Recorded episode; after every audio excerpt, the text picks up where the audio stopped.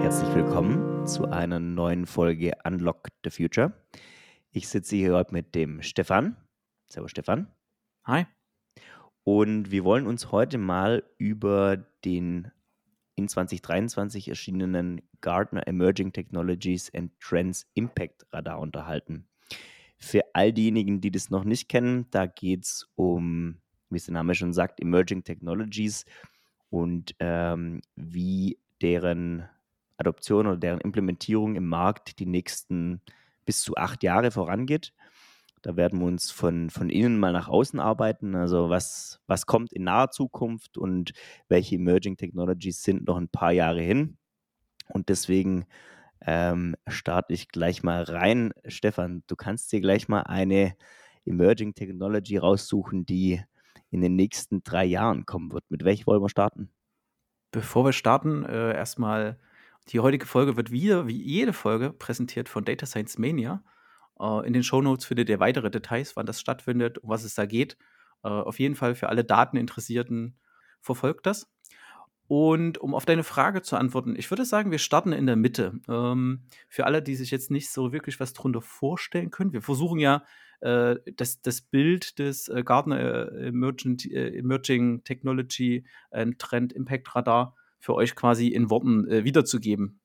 In der Mitte ist ein großer roter Kreis und da sind alle Themen verortet, die in den nächsten 0 bis 1 Jahr relevant sein werden und einen Impact haben werden.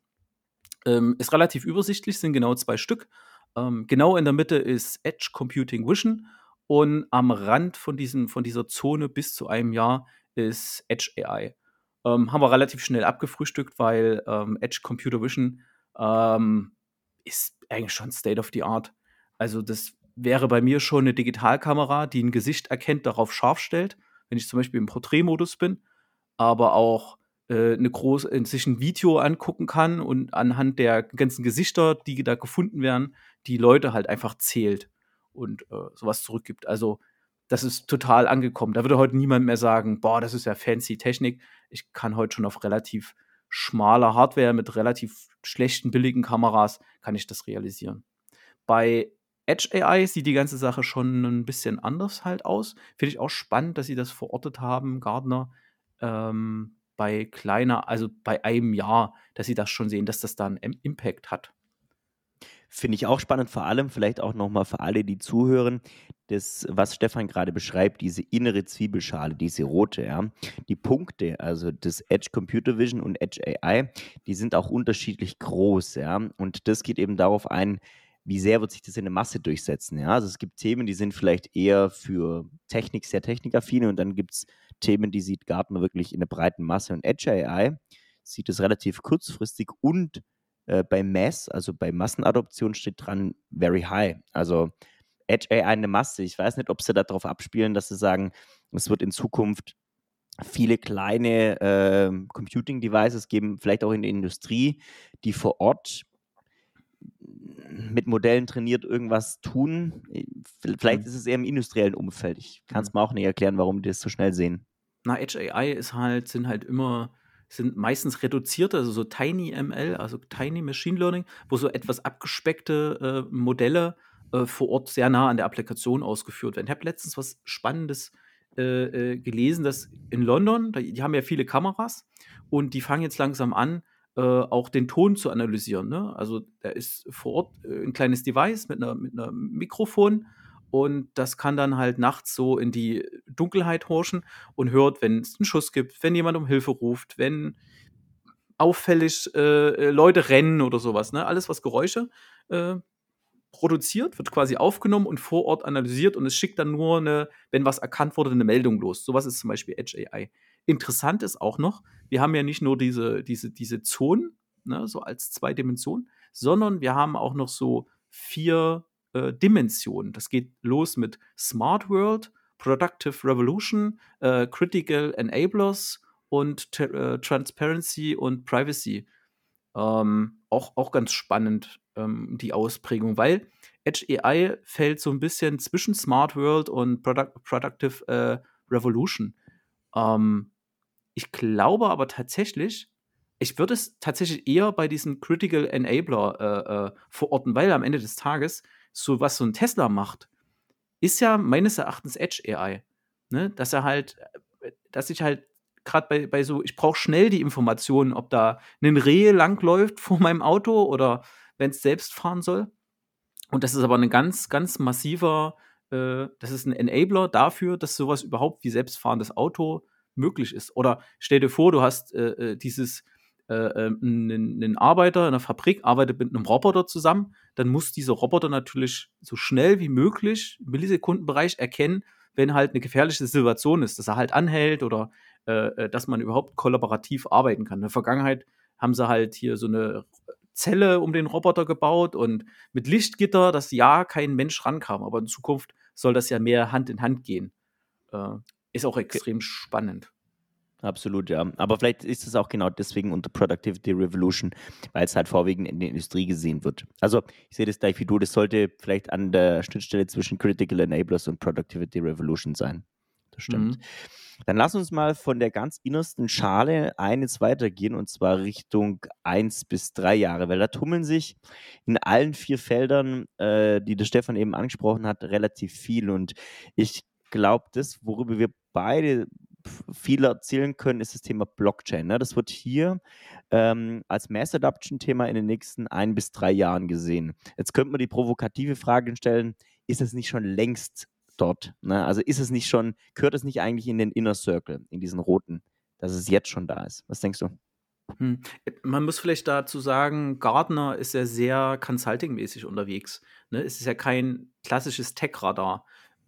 Ähm, für mhm. uns ähm, wir, wir, kennen ja die Zyklen, ne? Die werden maßgeblich eigentlich äh, durch den Bitcoin-Halving-Zyklus bestimmt und wir werden definitiv dann, da, da, da gebe ich denen schon recht, eins bis drei Jahre, da fällt genau der Halving-Zyklus rein.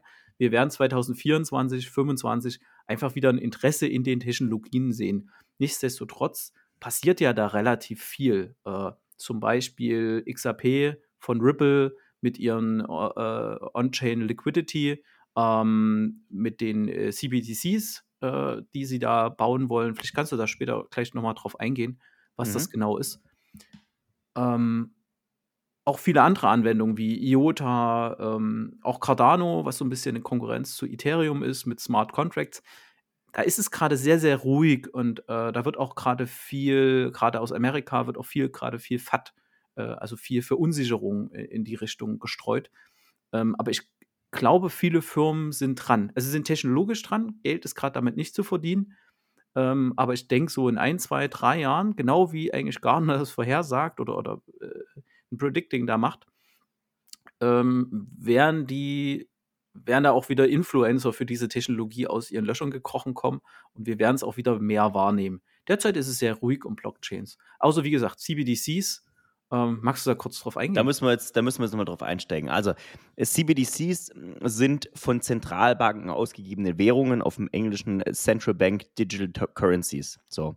Und das hört sich vielleicht erstmal ein bisschen kontraintuitiv an, weil diese Digital Currencies, ja, äh, oder Cryptocurrencies, wie auch immer, ja, ähm, äh, haben ja oft das Werteversprechen, dass sie dezentralisiert sind und dass sie eben nicht von äh, einer Entität wie einer Zentralbank ausgegeben werden.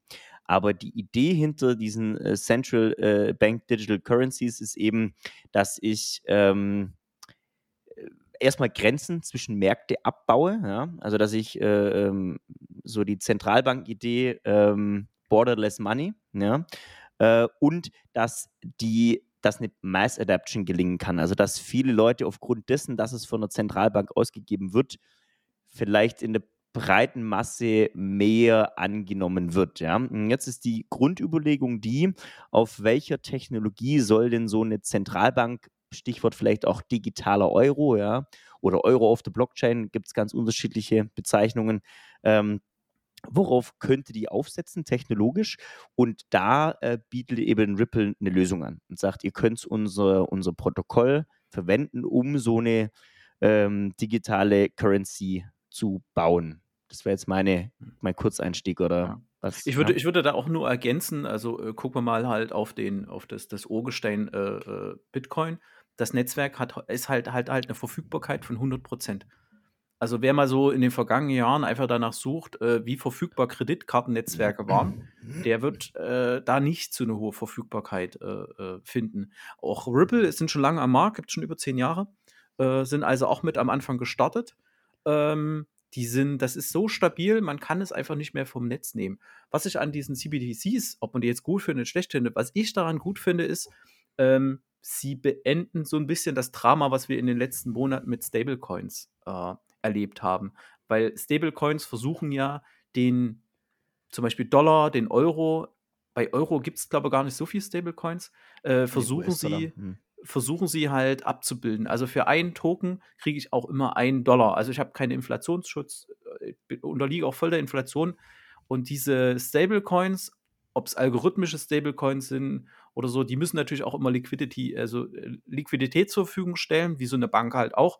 Und das kann ein Staat viel, viel besser tun als so ein äh, Stablecoin. Wir haben es halt, wir haben es halt äh, erlebt, äh, dass halt so eine, so eine Stablecoins einfach, die, ja, die sind einfach gescheitert. Ne? Auch wenn man, ja. wenn man wirklich mal nach Stablecoins sucht, die, die, die, die sind nicht immer einen Dollar wert, weil es einfach nicht sicherzustellen ist. Und da ist es halt einfach schön, dass, dass die Staaten, dass es da immer mehr Aktivitäten halt gibt. Äh, und halt, dass sie auf eine Blockchain setzen, was für die Verfügbarkeit immens, immens Sachen vorantreibt. Und bringt dann höchst, hoffentlich auch mal einen Impact. Alles, was wir heute so an Ausweisen haben, digitale Krankenkarten, alles sowas, bringt halt viel mehr Verfügbarkeit, Sicherheit. Ähm, also gerade Distributed Ledger und Blockchain, ich glaube, das werden wir so in zwei, wirklich in zwei, drei Jahren äh, wird das wieder losgehen und da werden Fragen gestellt. Ja, in, den, in, diesem, in diesem, was die nächsten ein bis drei Jahre noch interessant ist, ist zum Beispiel auch noch sowas wie äh, Digital Twin drin. Jetzt kann es mhm. natürlich sein, dass sich das auf diese Smart World bezieht. Ähm, Finde es aber Richtig. trotzdem spannend. Also als Konzept ist es für mich auch schon angekommen. Vielleicht lebe ich da auch in meiner Bubble. Ja, ich glaube, da lebst du in einer Bubble. Weil das sind, äh, ich glaube, worauf die hier anspielen, ist halt auch, dass du im industriellen Umfeld gibt es das Thema Digital Twin, glaube ich, schon länger. Also, dass sie versucht, zum Beispiel Produktionsanlagen, Produktionsströme, Wertströme ähm, digital abzubilden. Aber was ja da vielleicht auch reinspielen könnte, ist, dass das, es wird ja nicht gesagt, ob das für die, nur für die Automatisierung in der Industrie oder auch für die Heimautomatisierung zum Beispiel eine Rolle spielen soll. Äh, was es heute noch wenig gibt oder mir zumindest nicht bekannt ist, dass ich meine, meine Energieflüsse, meine Wärmemengen etc. daheim zum Beispiel modelliere und sage, hey, ich habe jetzt hier irgendwie, ähm, sei es nur ein Haus oder was, ne, ich habe irgendwo eine, weiß ich nicht, äh, ich bin daheim äh, oder bin nicht daheim, ja, das gibt es schon, so, so äh, Basic-Sachen, aber dass ich tatsächlich ein digitales Abbild meines Eigenheims habe. Das ist schon noch, glaube ich, in, ja, wie es Gartner schreibt, so zwei, drei Jahre weg. Mhm. Ähm, einfach aus der Industrie adoptiert äh, und dann für den Privat, für Privatverbraucher äh, zugänglich gemacht. Das ist damit also, vielleicht gemeint. Genau, also würde ich auch so sagen. Also das, was äh, unter dem, in diesem Feld äh, äh, Smart World sehe ich das genauso. Aber da sehe ich es nicht unbedingt in eins bis drei Jahren, muss ich ganz ehrlich sagen. Siehst du ähm, länger? Also erst ja, ja, länger, weil es einfach dieser, dieser Prozess, mhm. dass man wirklich eine digitale Stadt oder, oder größere digitale Sachen abbildet, die dann auch kompatibel sind, mit denen man wirklich arbeiten kann, die sehr generisch sind. Ich glaube, das, das wird noch eine Weile dauern. Das sind die zu optimistisch. Hm, Was weißt ich, du? Mhm. Ich sehe hier auch noch zwei Themen, die ich weiß nicht, was ich da Gardner dabei gedacht habe, aber die sie auch aus meiner Sicht zu optimistisch sehen. Ähm, das ist einmal das äh, Digital Ethics, also, mhm. also digitale Ethik, gut, okay, es ist ein politisches Thema. Sehen sie halt eher, es ist am Rand so, also bei drei, drei Jahren. Es wird immer mal mit diskutiert, aber ich glaube, es wird keine Rolle spielen. Ne? Eher so untergeordnet immer. Aber ich glaube, es muss eine Rolle spielen, wenn wir jetzt mal kurz den Link, die Brücke schlagen zu Edge AI, ja, was sie jetzt demnächst schon sehen, dann muss ich ja schon in der Lage sein, du hattest es vorhin angesprochen, ein Tesla, der auf der Straße fährt, der jetzt schnell unterscheiden muss, ist es ein Reh oder ist es ein Baumstamm, ja, ähm, oder ist es gar nichts im, im Worst Case, ja. Dann ähm, wird ja auch oft gesagt, ich habe so ein bisschen so eine Art Ethical Bias, also eine, ähm, wie nennt man das? Ähm, ich habe Code, der quasi die Ansicht des Entwicklers enthält. Ja, mhm. so. Und wenn das Modell mit, ähm, sage jetzt mal, mit, mit kleinen Rehen trainiert wurde, ja, dann ist es eben auf kleine Rehe ausgerichtet, ja, und erkennt dann vielleicht äh, ein, ein Reh in Kanada oder irgendwo nicht, ja, weil die halt da vielleicht anders aussehen. Also ich habe immer so ein Stück weit diesen Bias vom Entwickler mit drin. Mhm. Und ähm, das finde ich, also das muss innerhalb der nächsten zwei, drei Jahre kommen, weil sonst kann ich andere Themen, wie ich finde, nicht ordentlich vorantreiben. Das ist so meine Sicht. Mhm. Ja, glaube ich auch. Wir haben ja schon ein paar Mal das Beispiel gebracht mit dem Handtrockner. Ne? Da Genau. äh, haben äh, eine Entwicklungsabteilung, da waren halt nur Weiße. Okay. Die haben halt den Handtrockner entwickelt. Ja, und in anderen Ländern hat das halt nicht funktioniert. Ne? Oder ist halt, jetzt kann man es Rassismus nennen, ist es halt, ist es halt einfach so. Ne? In dem technischen Produkt hat sich das manifestiert, wie das, wie halt diese Abteilung war. Ne? Äh, Genau. obwohl es vielleicht gar nicht so gewollt ist. Deshalb immer diverse Teams, ganz wichtig. Äh, zweites Thema ist dieses Knowledge Crafts. Ich glaube, Knowledge Craft ähm, hat sich total überlebt mit ChatGPT oder überhaupt mit GPT, weil auf einmal in dem Bereich äh, ge gezeigt worden ist, dass dort Wissen auch verknüpft oder komprimiert abgebildet werden kann in einem Modell. Mhm. Magst du da nochmal ein bisschen was dazu sagen? Weil ich glaube, viele Mhm. können sich unser Knowledge Graph nichts vorstellen. Was Ja. ist denn so ein Knowledge Graph? Knowledge Graph leitet sich so von äh, semantischen Modellen ab, wo halt Wissen verknüpft wird, ne? Wo halt irgendwie sowas wie semantisch wäre es Wahl und damit ist das Meer, äh, Säugetier, halt so, ne? Sind so, so Graphen bilden sich dann, ne? Einfach so. Und äh, Knowledge, halt Wissen, äh, sind dann halt wie, wie zum Beispiel Artikel in äh, Wikipedia verknüpft sind. Und daraus kann ja extrem viel gelernt werden, ne? Wie Sachen zusammenhängen. Und ähm, genau das macht ja, das macht der ChatGPT. Ne? Macht es statisch, macht es vielleicht nicht so elegant, wie das vielleicht Wissenschaftler wollen. Wählt einen relativ stumpfen Ansatz. Die haben halt einfach. Meine Theorie ist ja, also mal ein bisschen Verschwörungstheorie, ne, wenn wir hier schon drüber reden. äh, ich glaube halt, durch, den, durch diese Kryptokrise sind Grafikkarten so billig geworden auf einmal und Rechenleistung auf Grafikkarten, dass die auf einmal so billig war, dass ChatGPT auf diesen Modellen, äh, dass die auf einmal relativ günstig ihr Modell trainieren konnten. Wo vorher andere Dinge gemacht wurden. Auf einmal waren ganz viele Grafikkarten da und die haben äh, die Leistung, also die haben das ja nachweislich bei AWS trainiert. Mhm. Äh, für 5, Millionen äh, Dollar haben die äh, Rechenleistung gebraucht dafür, für das erste Modell. Das erste. ChatGPT 3.0, okay. Genau, also das heißt ja nur GPT, das ist das Modell und ChatGPT Ah. ist die abgeleitete Anwendung. Weil Mhm, das GPT kommt ja noch bei Bing und bei ganz vielen anderen Sachen zum Einsatz. ChatGPT ist einfach nur dieses Ding drauf und filtert vorher so ein bisschen.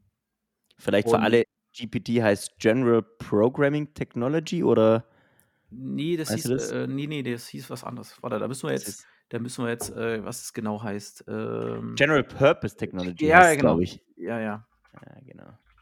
Aber wir, wir gehen nochmal kurz Nummer sicher. Stefan googelt. GPT. Google ist richtig schlau, ne? Glutamat, Pyrophat, Transmisrase heißt es. Ne? Also äh, Google mag Oh. ChatGPT halt nicht, ne? Ja, verständlicherweise, ja. Könnte ein Geschäftsmodell gegebenenfalls kaputt machen, ja. Und zwar richtig. Das reichen wir nach. Ich sag, das reichen wir nach. Passt. Kommt in die Show Notes. So. Aber bei General sind wir, sind wir total dabei. Also, um jetzt nochmal den, den Punkt abzuschließen, ich glaube, äh, Knowledge Graph, das ist ja hier auch, dass es ein, ein, ein Medium oder Low Impact hat, ähm, wird jetzt nicht so eine Rolle spielen, glaube ich. Aber sie haben es mit aufgenommen. Äh, sie werden sich dabei was gedacht haben. Äh, Sie haben es ja auch als Mass Adaption Low. Ne? Sie sehen es, aber sie haben es äh, jetzt. Das wird nicht die breite, in der breiten Masse ankommen. Ähm, was ich interessant finde, wenn man nochmal eine Schicht weiter in diese Zwiebel geht, da sind tatsächlich viele Punkte, die sind extrem eng mit Blockchain oder Digi di- äh, Distributed Ledger verknüpft. Zum Beispiel Web3 steht da, Tokenization steht da. Das sind äh, ja beides am Ende des Tages irgendwo aufbauend oder zumindest verknüpft mit äh, Blockchain-Technologien, also Tokenization. Da glaube ich, ist, ein, ist das wird super interessant, wenn ich anfange, ähm, digitale Werte zu schaffen. Also wenn ich sage, äh, sämtliche Geburtszertifikate, ähm, Nachweise von irgendwelchen Eigentumsverhältnissen, Besitzverhältnissen, äh, you name it. Ja. Ähm, das gab es so vor zwei, drei Jahren, war da schon mal so eine kleine Flamme, so im Sinne Mhm. von, was könnte man damit alles machen. Stichwort Utility Tokens, also Zugang zu Netzwerken oder auch Asset Tokens, ähm, also Anteile an irgendwas halten. Aber ich glaube, so wie es Gartner auch hier beschreibt, so bis Ende dieses Jahrzehnts könnte das wirklich eine hohe Marktdurchdringung erlangen. Mhm. Ich glaube, das Thema Tokenisation, also die haben ja auch very high, ne? Also die, die, der, der Impact wird relativ groß sein.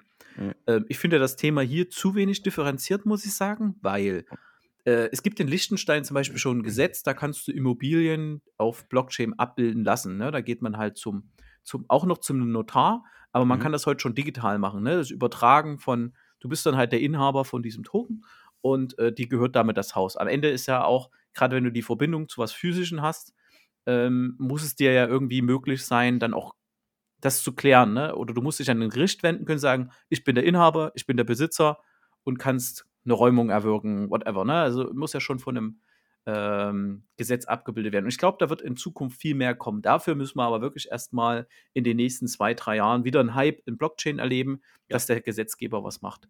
Auf dem anderen Ende der Tokenisierung sehe ich halt NFTs. Mhm. Ähm, es ist sehr, sehr leise um NFTs geworden, ähm, aber ich, es ist meine Prediction, ich glaube, in den nächsten drei bis sechs Jahren werden wir unter dem Hashtag Tokenisierung da, werden wir das erste digitale Musiklabel sehen, wo Mhm. Künstler tokenisiert Musik verkaufen, äh, wo denen dann auch beim Wiederverkauf oder whatever äh, äh, ein Erlös zukommt. Ne? Und, dann, und der Erlös dann auch fair durch einen Smart Contract äh, zwischen den einzelnen Leistungserbringern aufgeteilt wird. Ne? Auch Konzertkarten werden wir wahrscheinlich sehen. Äh, meine Hoffnung ist, das mal weiter zu spinnen. Äh, wir werden teilweise rein digitale Unternehmen sehen, ja? Mhm. die halt wirklich Zero Trust, das, was heute ein Unternehmen macht, äh, nie Eventim zum Beispiel, ähm, den Management-Teil davon wird es immer noch geben. Ne? Also man muss die Smart Contracts ja auch füttern, aber die Leute, die werden mit wesentlich weniger Leuten auskommen. Alles wird transparenter werden, was natürlich Audits, Nachvollziehbarkeit, Kontrolle dieser Sachen viel, viel einfacher halt macht. Das, das Richtig. sehe ich, das sehe ich total. Äh, lustig ist auch, dass ein Stück hin äh, als äh, kritischer Enabler äh, Web 3.0 gesehen wird. Ja. Für diesen, mm, ja.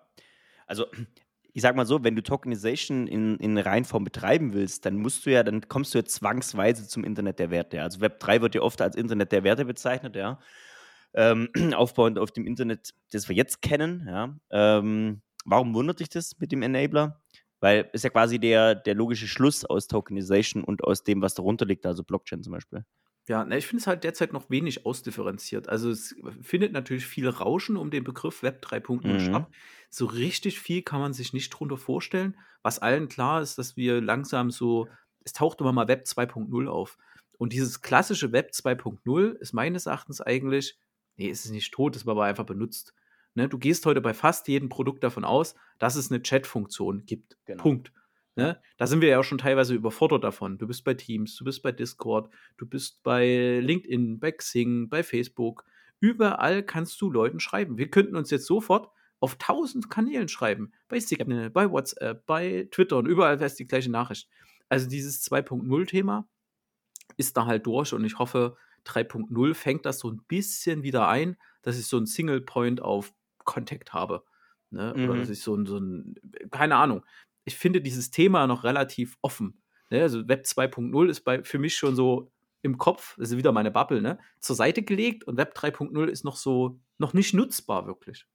Es ist noch nicht nutzbar. Was ich da extrem spannend fände, ist das, was du vorhin mit NFTs angesprochen hast. Also, was ich schon vielleicht ein sehr greifbares Beispiel finde, ist, wenn ich dir jetzt auf LinkedIn ein Bild schicken würde und du könntest sicher sein, dass ich dieses Bild nur einmal genau dir geschickt habe und dass du das aber nicht weiterleiten kannst, ohne dass ich davon weiß und Hm. ich aber gleichzeitig oder du gleichzeitig sicher sein kannst, dass ich das zuvor noch an niemand anderen geschickt habe, ja? Also so dieses dieses naja, das ist dann kein Bild mehr, sondern das hat eine gewisse Werthaltigkeit und das finde ich also, du hast recht, das gibt es noch nicht. Deswegen sieht es äh, Gartner auch erst in in 3 bis 6 Jahren, aber ich finde das schon ein 'n Gamechanger in der Mhm. Interaktion egal, durch durch die Gesellschaft, ja, zwischen Mhm. Privatmenschen, zwischen Firmen, zwischen Institutionen, you name it. Ähm, von dem her kann ich verstehen, dass es bei Critical Enabler Mhm. steht, weil darauf aufbauend könnte ich dann vieles anderes machen. Ja. Aber es ist halt eher so eine Klammer um so Themen wie DeFi, also Decentral Mhm. Finance oder halt dieses IPFS, äh, dieses Interplanetary File System, wo du halt, keine Ahnung, das ist so, so, du schiebst eine Datei in die, nicht in die Wolke, ne? Cloud ist nur der Computer jemand anderen, sondern wirklich in so eine Blockchain rein. Und diese Mhm. Datei ist über einen Hash da abrufbar. Und diese Datei kann ich vielleicht dann irgendwann auch mit Smart Contracts belegen. Ne? Und, und so wie halt in den letzten zehn Jahren die Adaption von Cloud, von boah, nichts in der Cloud speichern, alles unsicher. Und heute, wie, sie bieten keine Cloud an, ist ja scheiße. Ja. Äh, so reden wir vielleicht in zehn Jahren über Blockchain. Ne?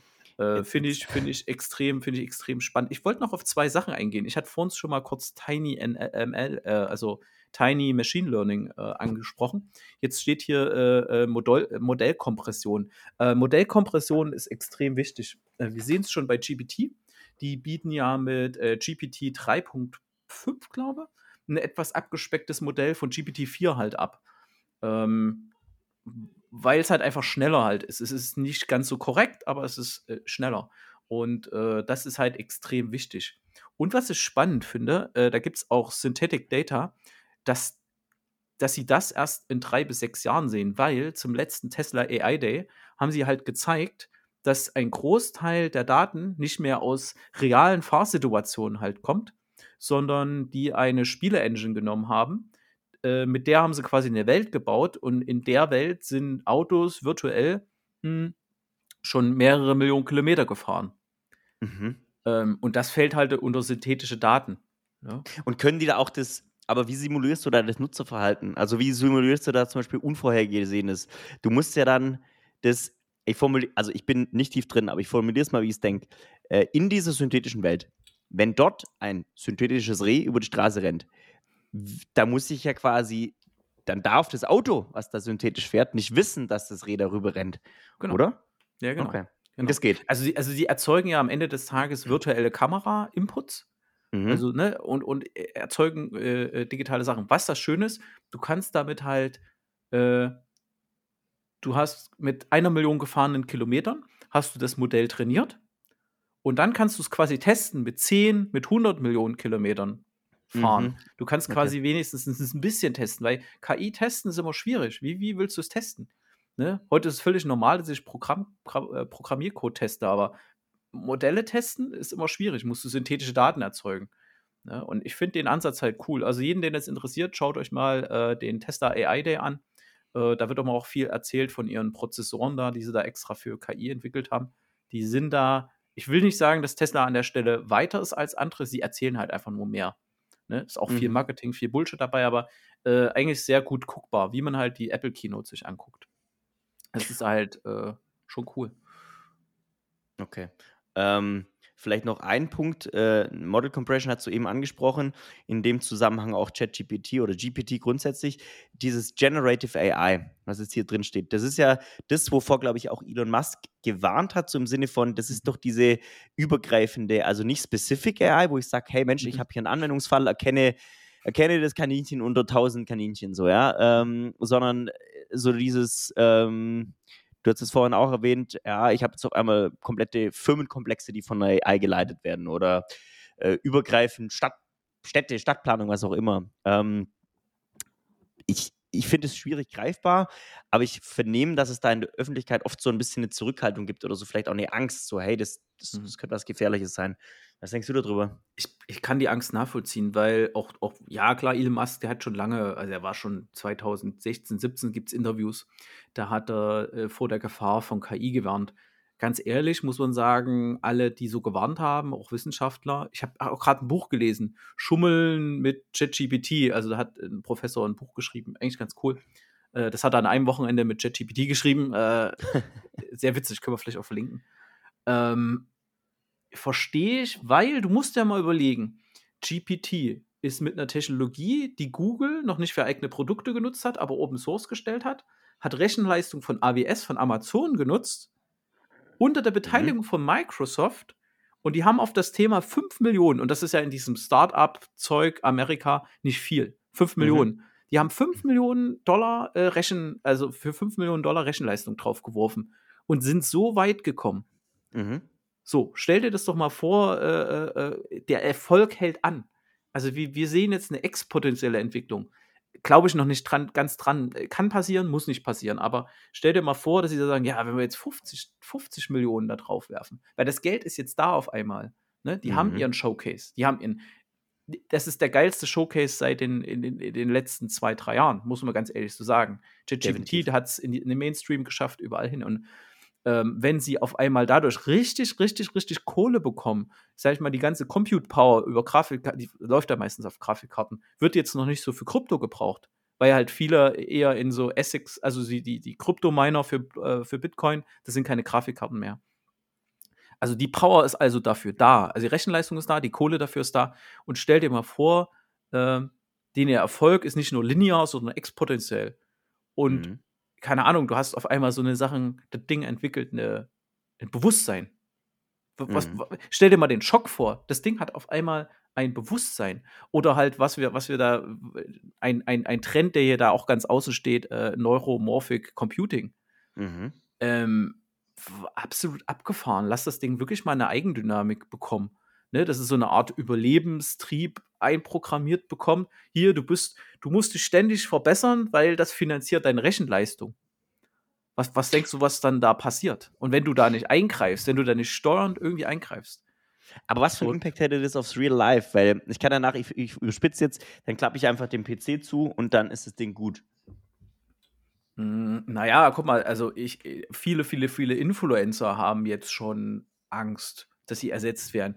Ich erinnere ja. an diesen lustigen äh, äh japanischen Mann. Da gab es einen japanischen Mann, der war 60 Jahre alt und der hatte Reihen mit, mit einem Gesichtsfilter, dass er aussah wie ein junges japanisches Mädchen.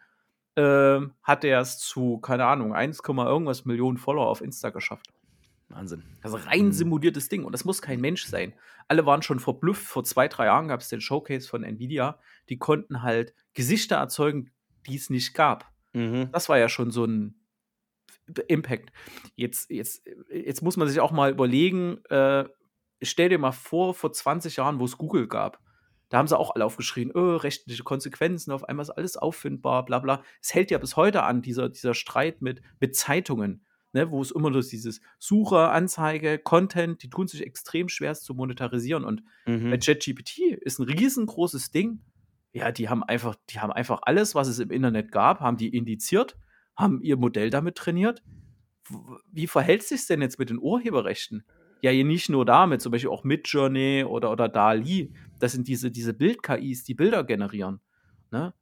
Und derzeit ist es noch alles relativ statisch, aber lass in dieses Thema mal eine Dynamik reinkommen. Das wird, das wird schier verrückt. Und wenn die ein bisschen Glück haben und gerade der richtige Nährboden dafür da ist, dann ist das wirklich diese, ist es wirklich eine richtige Disruption, wie wir sie auch mit Amazon, Google und Microsoft erlebt ja. haben. Ne? Das darf man nicht, äh, ne? Und das Internet ist so, die Karawane zieht weiter. Und ehrlicherweise ist für mich die große Killer-Applikation in GPT einfach, es liefert mir eine Antwort. Ich hatte die Tage jetzt einen ein Termin, ich arbeite ja wieder, willkommen in der Arbeitswelt. Und ich hatte einen Termin und habe ich gesagt, naja, ähm, mit Google hatte ich wenigstens als Unternehmen noch irgendwie acht, acht Schüsse. Ne? Also, äh, wenn ich bei Google was suche, werden mir auf der ersten Seite acht Suchvorschläge. Mehr werden nicht angeguckt. Ist sinnlos. Werden mir noch acht Sachen angezeigt. Bei sowas wie ChatGPT habe ich genau einen Schuss. Wenn ich die ja. Frage, hier ChatGPT, was ist die beste Lösung für XY? Da steht da genau ein Produkt, eine Firma. Ne? Ich kriege eine Antwort auf meine Anfrage. Und ja. das ist sehr, sehr, sehr. Äh, bestechend. Gerade wenn ich weil es mich davon erlöst, auf ein Display gucken zu müssen. Stell dir jetzt mal vor, ChatGPT macht jetzt mehr in Richtung Sprachassistent. Zum mhm. Beispiel auch in den letzten Monaten, da haben wir auch nie drüber geredet, ist Sprachsynthese mega gut geworden. Die, der eine oder andere hat vielleicht schon mal diese Werbung bei Instagram oder bei äh, YouTube bekommen, äh, wo man so Schulungsvideos, hier wähl dein Avatar aus, wähl eine Sprache aus, lad deinen Käse rein, lad da noch dein, dein Skript rein und dann spricht so ein Avatar für dich und das sieht halt aus wie ein wie, wie, wie ganz normaler Mensch, der halt einfach spricht. Aber das halt in über 100 Sprachen. Und diese Sprachsynthese ist so gut geworden, mich würde es nicht wundern, dass das ist wie in diesem Film Hör, sehr zu empfehlen, wenn man den heute guckt, sehr, sehr witzig. Äh, da installiert sich ein einsamer Mann halt so eine, so eine KI auf sein Handy oder auf seinen Computer uh, und verliebt sich in die. Es ist heute völlig nachvollziehbar. Und dann, und dann kommt dieses emotionale, Nahbare halt ran. Und lustigerweise mit OpenAI, wenn du die Leute fragst, ja, kennst du OpenAI? Dann sind die sehr neutral, ne? Und, und, und also nicht positiv, nicht negativ. Wenn eine KI von Microsoft oder Apple, äh, Apple käme oder ja, wie Siri. Also, ach ja, Mhm. Siri. Auf einmal kommt ein relativ neutrales Unternehmen mit so einem Produkt raus. Also ich sehe da riesengroßes Potenzial. Es muss nicht so kommen. Das ist jetzt alles äh, wild geschossen. Aber mein Gefühl sagt mir einfach, dass da, da kann, das ist ein guter Nährboden, dass da richtig was kommt. Aber lass uns mal weitergehen in den äußeren Circle, noch Da weiter in die Zukunft. noch weiter in die Zukunft. Und da ist eines, was ganz, ganz, ganz außen ist, ist eben genau dieses Digital Human AI Avatars. Ne? Das, was du eben gesagt hast. Ich habe irgendwo einen Avatar in 100 Sprachen, äh, der sich verhält wie ein Mensch. Ich glaube, darauf zielen sie hier ab. Ne? Also da ist auch dann die Generative AI die, die, der Nährboden dafür. Ne? Das ist ganz, ganz außen, was so ein bisschen, ähm, hm, was so ein bisschen in eine Versenkung verschwunden ist, was aber auch hier ganz, ganz außen steht in der Zwiebel bei Smart World, äh, ist das Thema Metaverse. Also Mhm. mein Gefühl, das Thema Metaverse, da hat sich Mr. Zuckerberg ein bisschen verschätzt, hat er zu viel Geld drauf geworfen in zu kurzer Zeit, hat die Investoren verschreckt, muss jetzt massiv zurückrudern. Ähm, auch, die, auch die Demos, die es gab, waren jetzt nicht, fand ich nicht überzeugend im Sinne von, ähm, ja, wie die Personen dort dargestellt werden. Und es ist einfach noch zu wenig greifbar. Das, was ChatGPT geschafft hat, ja, so einen richtig coolen Use Case, ich kriege eine Antwort, gebe was ein, bam, ähm, hat das Metaverse meiner Meinung nach nie gehabt. Meines Erachtens ist, ist dieses Thema Metaverse, also Facebook hat natürlich versucht, da irgendwas zu besetzen. Und ich glaube, ich, ich, da sind wir wieder an dem Punkt Disruption. Ich glaube, Facebook versteht es, hat es nicht verstanden. So Mhm. wie vor 20 Jahren Facebook nicht verstanden wurde. Stimmt. Mhm. Äh, ja, wann, wann kam Facebook raus? Ja, 20 2000? Jahre, könnte. Oder? 2002, so, ja. Ja, ja, genau. So, äh, und, und wo viele das Potenzial, wo viele Unternehmen das Potenzial nicht verstanden haben oder die Idee oder warum sollte man das tun? Und ich glaube, äh, das ging genauso. Weil was haben sie? Die haben ein Spiel oder so draus gemacht. Genau. Und, ähm, ich muss auch sagen, ich habe selber eine VR-Brille. Von VR bin ich jetzt nicht so wirklich überzeugt, muss ich sagen. Mhm. Es ist halt ein bisschen, es ist ein schwieriges Thema. Mm, Und ich glaube auch nicht, dass von dem Metaverse die Zukunft äh, so VR oder, oder Display ist. Ich glaube, der große Durchbruch kommt mit AR, also Augmented Reality und Mixed Reality. Wenn du wirklich eine Brille aufsetzen kannst und dir überall blinkende Werbebanner angezeigt werden und dir und wirklich sinnvolle Inhalte dein reales Sehen erweitern. Ich glaube, das Metaverse wird nicht auf äh, 16 zu 9, 27 Zoll stattfinden, wo ich jetzt gerade drauf gucke. Also das glaube ich nicht. Sondern in VR-Brillen. Aber dann auch, wie es geschrieben wird, in, in acht Jahren, in zehn Jahren. Ja, genau. Also das, das total. Sechs bis acht Jahre und das ist ja ganz am Rand, also acht Jahre, das könnte ich mir Mhm. halt schon äh, vorstellen. Und das braucht so, keine Ahnung, da brauchst vielleicht einen Apple mit einer AR-Brille oder ähm, ich glaube, kleinere Sachen werden wir vorher schon sehen, ne? Wie einen, Mhm. wie einen. Ich nehme nur das Beispiel Pokémon Go. Pokémon Go hat relativ gut funktioniert, wobei man sagen muss, dieses AR-Ding war halt optional. Und äh, Spiele, die danach das einfach nur so geklont haben in andere, äh, äh, einfach nur mit anderen Spielideen, hat es dann nicht mehr so gut funktioniert. Also es war am Ende des Tages nur Pokémon, was das gezogen hat. Ja. Äh, es fehlt da noch was und ich sehe auch nichts am Horizont, muss ich ganz ehrlich sagen. Das, Mhm. Zum, Wo- beim was- Thema Metaverse. Mhm. Genau. Was ich eher sehe, ist wirklich dieses Thema Digital Human, also dieses AI-Avatar. Ne? Irgend so ein Agent, irgend so ein, äh, äh, wir haben so viele einsame Menschen. Äh, gibt ja in, in, in Japan schon diese, Ja. diese, diese holographische, äh, äh, dieses holographische Ding, gibt es immer mal Bilder davon. Kaufen kann man es leider in Europa nicht. Ich finde es halt relativ witzig, da, da sieht man so eine kleine äh, holographische Figur und die kann halt mit einem reden. Und wenn das halt wirklich gut ist, die eine Persönlichkeit hat, die Sprachsynthese stimmt, ich glaube, dann geht es ganz schnell. Guck mal, bei den, was für ein Hype das damals war mit den, äh, äh, wie hießen die, die immer, äh, diese, diese. Tamagotchi. Diese Tamagotchi, genau. Äh, äh, ne, wo einfach so, fütter mich, spiel mit mir, ne, drei Knöpfe, fertig. Und äh, ich glaube, dass das Ding weitergedacht, das werden wir auch erst irgendwie bei der jungen Generation sehen, bis da halt irgendwas Sinnvolles bei rauskommt. Ne? Das Ja. ist das nächste Ding nach ChatGPT. Ne? Jetzt muss ich es irgendwie noch eingeben, aber ChatGPT geht ja schon dahin. Ich muss mir auch so einen Dialog. Viele, ich habe jetzt die Tage mitbekommen, viele benutzen ChatGPT vielleicht falsch. Vielleicht an der Stelle mal der Hinweis, wenn ihr ChatGPT benutzt, nicht nur einfach eine Frage eingeben, die Antwort abwarten, sondern wirklich mit dieser KI chatten. Dann Mhm. wären diese Texte, die ihr rausbekommt, wesentlich besser, weil ihr müsst der KI sagen, in welche Richtung die gehen soll. was falsch ist. Daraus lernt die zum Beispiel halt auch. Ne, wenn es euch was Falsches schreibt, schreibt er, nee, nee, das ist falsch. Legt mal mehr Fokus auf das, das, das. Da kommen fantastische Texte dabei raus. Man muss sich bloß ein bisschen Zeit nehmen und denkt dir mal dieses Eingabeinterface weg. Das ist nur ein blödes Interface. Ne? Also total spannend. Was haben wir denn da noch? Hier, diese, Decentralized dies Identity wollte ich gerade auch drauf. Ja. Da haben wir ja schon vor, ich glaube, es war drei oder vier, ja, vier, fünf Folgen sogar her, ja. ähm, wo ähm, Sebastian und ich und ich glaube, Lukas hieß er, drüber äh, diskutiert haben. Können wir auch gerne in den Show Notes verlinken. Ich glaube, das ist mhm. ein Thema, das, das super spannend wird, ja. Mhm. Also, wie handle ich meine Identität im, im digitalen Space? Mhm. Wie mache ich das Ganze möglichst sicher, einfach, mhm. Ansprechend? Mhm. Ich glaube, das ist auch so ein Thema, das wird total unterschätzt, gerade im deutschen mhm. Sprachraum. Ähm, ich kann dann immer nur sagen, wenn dann so, ja, naja, so ein Account ist so, naja, aber zum Beispiel, äh, ich sage es immer nur, äh, mein, mein wertvollster Account ist ein, ist ein äh, Steam-Account den habe ich jetzt schon über 15 Jahre, ich glaube so 16, 17 Jahre. Äh, da kann man Spiele drüber kaufen. Klingt erstmal relativ sinnfrei, aber da stecken Spiele für 2000 Euro drin. Und mhm. halt, was noch wertvoller ist, jede, jede Menge Achievements. Ja. Und ein Proof of History. Ne? Weil eine Maschine kann halt einfach nicht über so eine lange Zeit so eine History erzeugen an, an es ist halt einfach unique. So, das kann mir auch keiner mehr wegnehmen. Ne? Und das ist so eine digitale Identität, die will ich irgendwie vielleicht absichern. Und wir haben es vor uns schon gehabt mit, mit Blockchain oder Distributed Ledger. Da ist so eine dezentralisierte Identität, ist halt viel, viel wert. Ne? Absolut. Wie man heute bei vielen Diensten einfach seine, sein, sein, sein Facebook oder sein Google-Nutzer nehmen kann. Keine Ahnung, da will ich irgendwas ab Unabhängiges eigentlich haben, ne? ja. wo ich zentralisiert Daten äh, verwalten kann.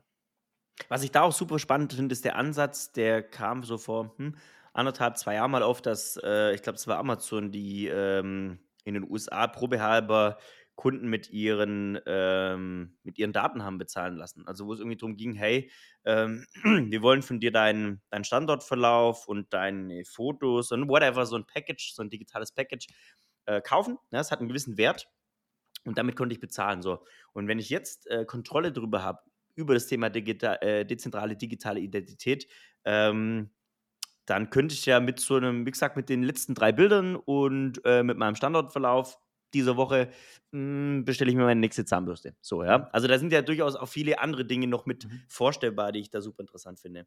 Das ist ganz außen, genau. Das ja, Thema 6G, mhm. ja, ja, bitte.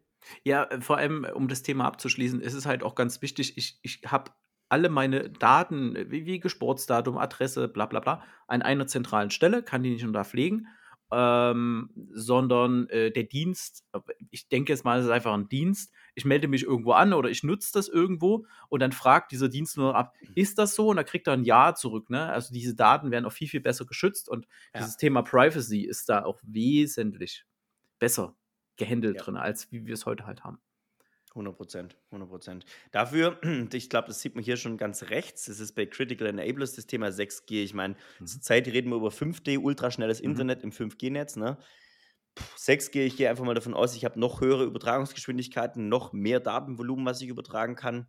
Aber klar, wenn ich dann sage, ähm, wie viele wie viel Webseiten werden, ich glaube, LinkedIn wird vorwiegend auf dem Smartphone verwendet, wie viele andere Dinge werden vorwiegend auf dem Smartphone verwendet, da mu muss ich ja einfach schnelles Internet ja, haben. Ne? Ja.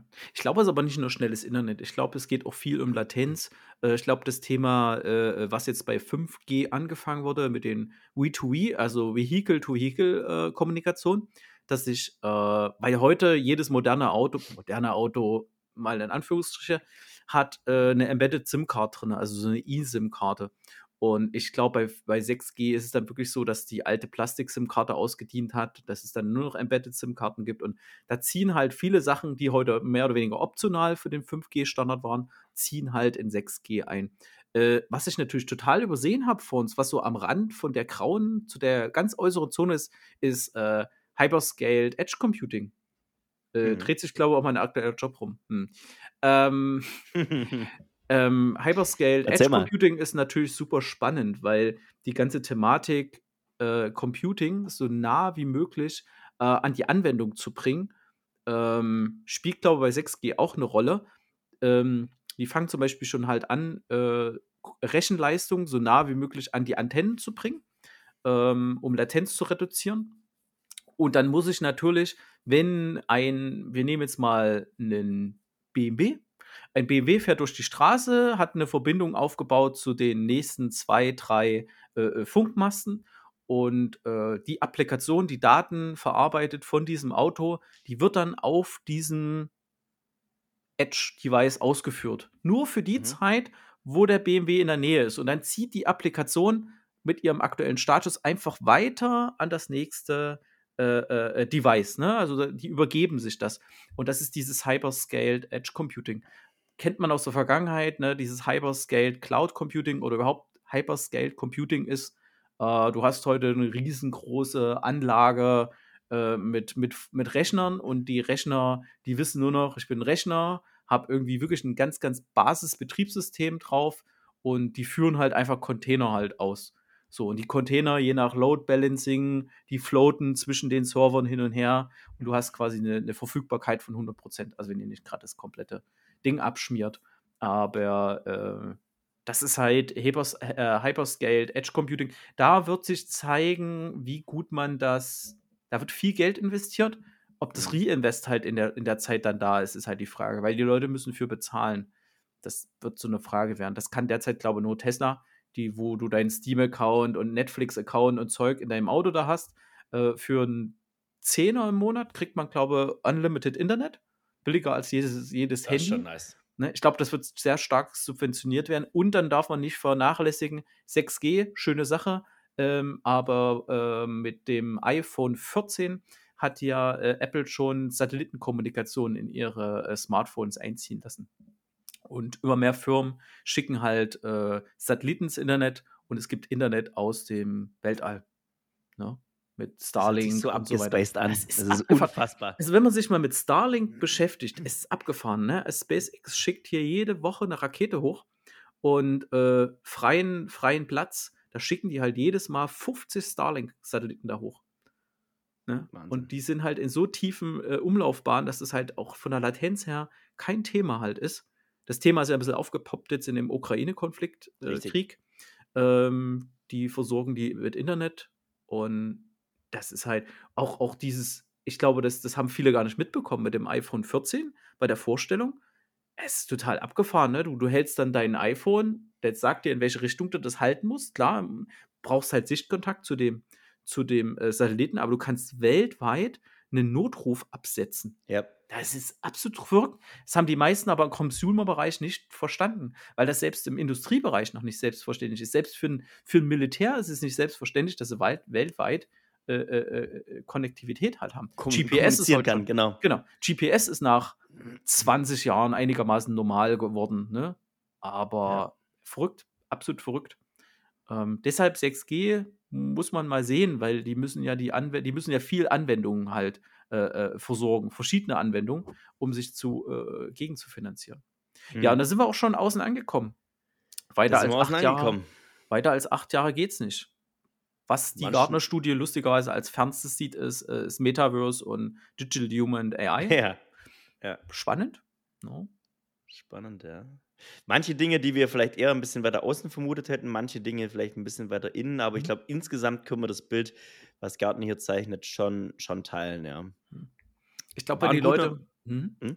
Ich, bevor wir jetzt zu Ende sind, äh, wenn es daran Interesse halt gibt oder wenn wir merken, gibt es Interesse, müssten wir uns eigentlich nochmal so der, aus den letzten Jahren diesen Gardener Hype Cycle vornehmen, weil der ist, der ist noch ein bisschen, was soll ich sagen, der ist noch ein bisschen mh, aggressiver, was das angeht. Da sind noch echt die fancy Themen drin, die erstmal beweisen müssen, dass sie überleben. Hier in diesem äh, Impact-Radar sind wirklich Themen drin, die, wo schon klar ist, dass sie überleben. Die sind schon so, die haben ihren Hype quasi schon, oder ist schon durch. Die müssen nur noch auf dieses Valley of Death, müssen die noch durch. Und ähm, ja, und die werden kommen. Punkt. Das ist ein schönes Schlusswort. Danke euch fürs Zuhören. Und ähm, wir sehen uns wir hören uns in der nächsten Folge. Macht's gut. Tschüss, Stefan. Ciao.